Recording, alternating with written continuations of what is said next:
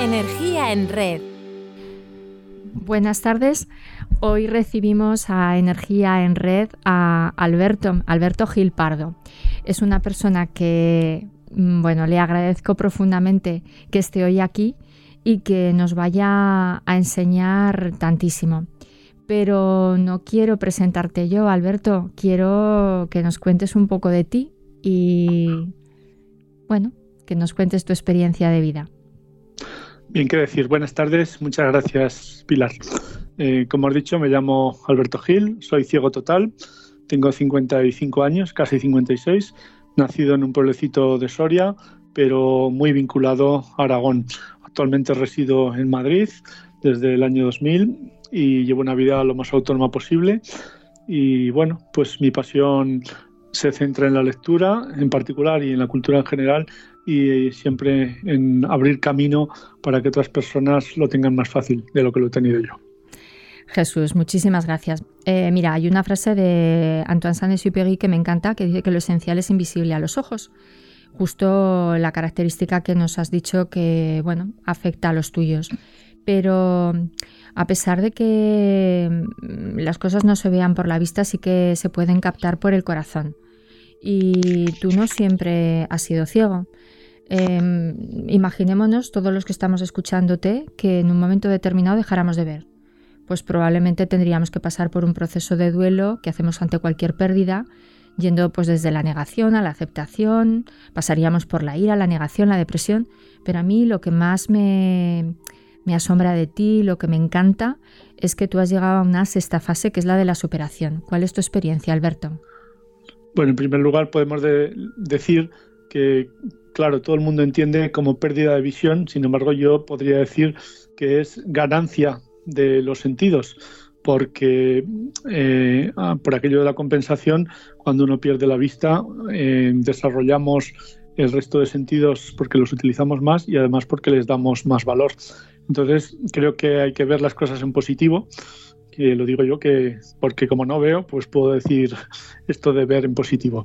Em, entonces, eh, mi experiencia de vida también tuve mi fase de, negación, de rechazo, bueno, de, también de rabia, de impotencia. Eh, en algún momento ahora también, eh, aún habiendo superado y después de casi 40 años sin ver, es bueno que decir que tenemos que afrontar las cosas, tenemos que superarla. El cuerpo humano tiene unas enormes capacidades eh, diferentes. Yo siempre digo que no soy una persona discapacitada, sino con capacidades diferentes. Y a partir de ahí, pues la experiencia es la de tratar de eh, ser, de tratar de estar tratar de aportar y, bueno, pues intentar llevar una vida lo más autónoma posible, lo más normalizada posible, abrir caminos, como he dicho, y, bueno, pues compartir todos los momentos que puedo con, gente buena, gente de corazón, con gente que ve eh, a través del corazón y con gente que ilumina a quienes nos cruzamos con ella. Alberto, eh, mm, hablas de, aportar. Fíjate, creo que nos puedes aportar mucho al mundo de la psicología, porque mira, en la sociedad actual eh, parece que estemos muy concienciados con todo lo que son las limitaciones funcionales o, cognitivas, sean permanentes o transitorias. Eh, cuidamos el diseño de las ciudades. yo cuando voy por la calle y sin embargo veo que hay tirado en medio de la acera pues un patinete o cuando a lo mejor en una mesa en un restaurante veo que hay pegado un código QR que a veces paso el dedo, digo, casi es imperceptible al tacto. O bueno, pues incluso veo indicaciones eh, que son difíciles de comprender para, una persona eh, con capacidades cognitivas eh, normales. Me pregunto, ¿qué estamos haciendo desde la psicología para ayudar eh, a, todas las personas que puedan tener alguna limitación. ¿Tú, tú cómo lo ves, Alberto? Perdón. Bueno, pues eh, creo que la clave es lo que se llama empatía. Es pensar en el otro, pensar en si fuéramos ese otro o esa otra persona, eh, cómo querríamos que nos trataran, cómo querríamos em, llevar o desenvolvernos en nuestro día a día, teniendo claro que somos personas, que cada una somos una individualidad y que tenemos mm, bueno, pues características diferenciadas en base a nuestro carácter y a nuestras circunstancias y a partir de ahí pues adaptar, adaptar partiendo del diseño para todos pensar a partir de esa empatía en cómo diseñar los productos, bienes, servicios, espacios, pensando en que todo el mundo tenga cabida y todo el mundo pueda utilizarlos en base a sus eh, características y condiciones. Eso es la utopía, eso es a lo que uno aspira y creo que a partir de la psicología tiene mucho que ver eh, en este sentido de ser empáticos y de ponernos en el lugar de la otra persona.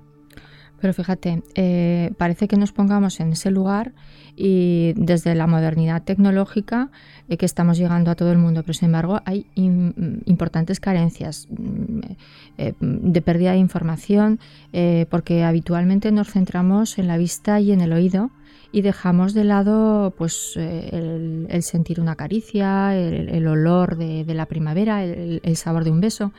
Mm, ¿Cómo podemos hacer para desarrollar estos sentidos en una sociedad en riesgo de, discapacidad sensorial, Alberto? Bueno, pues con, programas como este, con proyectos como Energía en Red, con divulgación, con ejemplos, con testimonios, llegar a, a ese abrir camino que he comentado porque mi experiencia eh, me dice, y es así, que hemos avanzado mucho desde los años principios de los 70, eh, hemos, en que yo me movía en mi pueblo de Soria a este 2022 en Madrid eh, avanzado, eh, hemos conseguido metas, pero sin embargo sigue todavía mucho, mucho camino que recorrer. Y bueno, pues es, eso, ¿no? El eh, intentar, como he dicho antes, eh, diseñar para todo el mundo, mm, pensar en cómo podemos hacer para que la tecnología no sea una brecha, sino que sea un puente y no solo la tecnología, sino el resto de temas que, comentamos. evidentemente, hoy yo digo que casi todo está inventado. Em, hay muchas cosas, sin embargo, eh, tenemos eso, que, a través del testimonio y a través del ejemplo, eh, ver cómo esa, esa tecnología se convierta en verdadero puente y no en brecha. Y por eso a mí me gusta mucho colaborar igual que lo estoy haciendo ahora contigo, con proyectos, con experiencias, con estudios que, sensibilicen, que ayuden a quien desconocen el mundo de la ceguera a que lo puedan conocer un poquito más y a partir de ahí, eh, bueno, pues se, haga algo más integrador y más inclusivo. Fíjate, eh, tú hablamos ahora que, sí, que tienes una discapacidad, pero eh, con el tiempo todos eh, vamos a sufrir una discapacidad u otra, perderemos vista, perderemos oído, probablemente también movilidad y eh, los gobiernos, las organizaciones, empresas hacen planes, desarrollan estrategias nacionales e internacionales, pero se podrá responder con toda, con toda esta planificación a, a esa demanda de la discapacidad eh, en una sociedad que está acostumbrada al bienestar? Bueno, pues el futuro eh, no lo tenemos eh, cierto, pero sin embargo sí que creo que hay una cierta concienciación.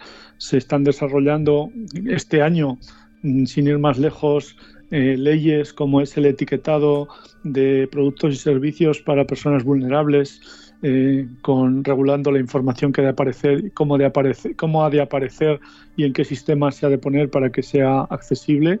Em, también se está eh, debatiendo una ley sobre accesibilidad pues desde los cajeros de los bancos hasta eh, las máquinas de venta automática, bueno, pasando por los libros electrónicos, eh, por bueno, pues todos los, los, ámbitos que hay, ¿no? Las leyes están ahí, se van adaptando, se van publicando, pero hay que seguir trabajando, hay que seguir reivindicando con la ayuda de las asociaciones, del CERMI, como eh, bueno, pues, asociación o comité que agrupa las asociaciones de discapacitados. Y bueno, espero que, que entre unos y otros pues yo que me considero optimista y esperanzado, pues consigamos que hagamos este mundo un hogar más cálido en el que todos quepamos, ¿no? Y bueno, pues eh, es posible, se van consiguiendo cosas, hay todavía mucho que avanzar y bueno, en la ceguera hay desconocimiento, en otras discapacidades como las intelectuales, que son todavía, pues eso, menos reconocidas o menos reconocibles, eh, o enfermedades raras, pues todavía lo tienen más difícil, ¿no? Pero bueno, mm, ahí estamos. Eh, Alberto, desde Energía en Red, que, me consta que nos conoces, mm, ¿qué nos pedirías que mm, podríamos eh, emprender, hacer, qué temas podríamos tocar para para ayudar eh, en el mundo de la, de la discapacidad?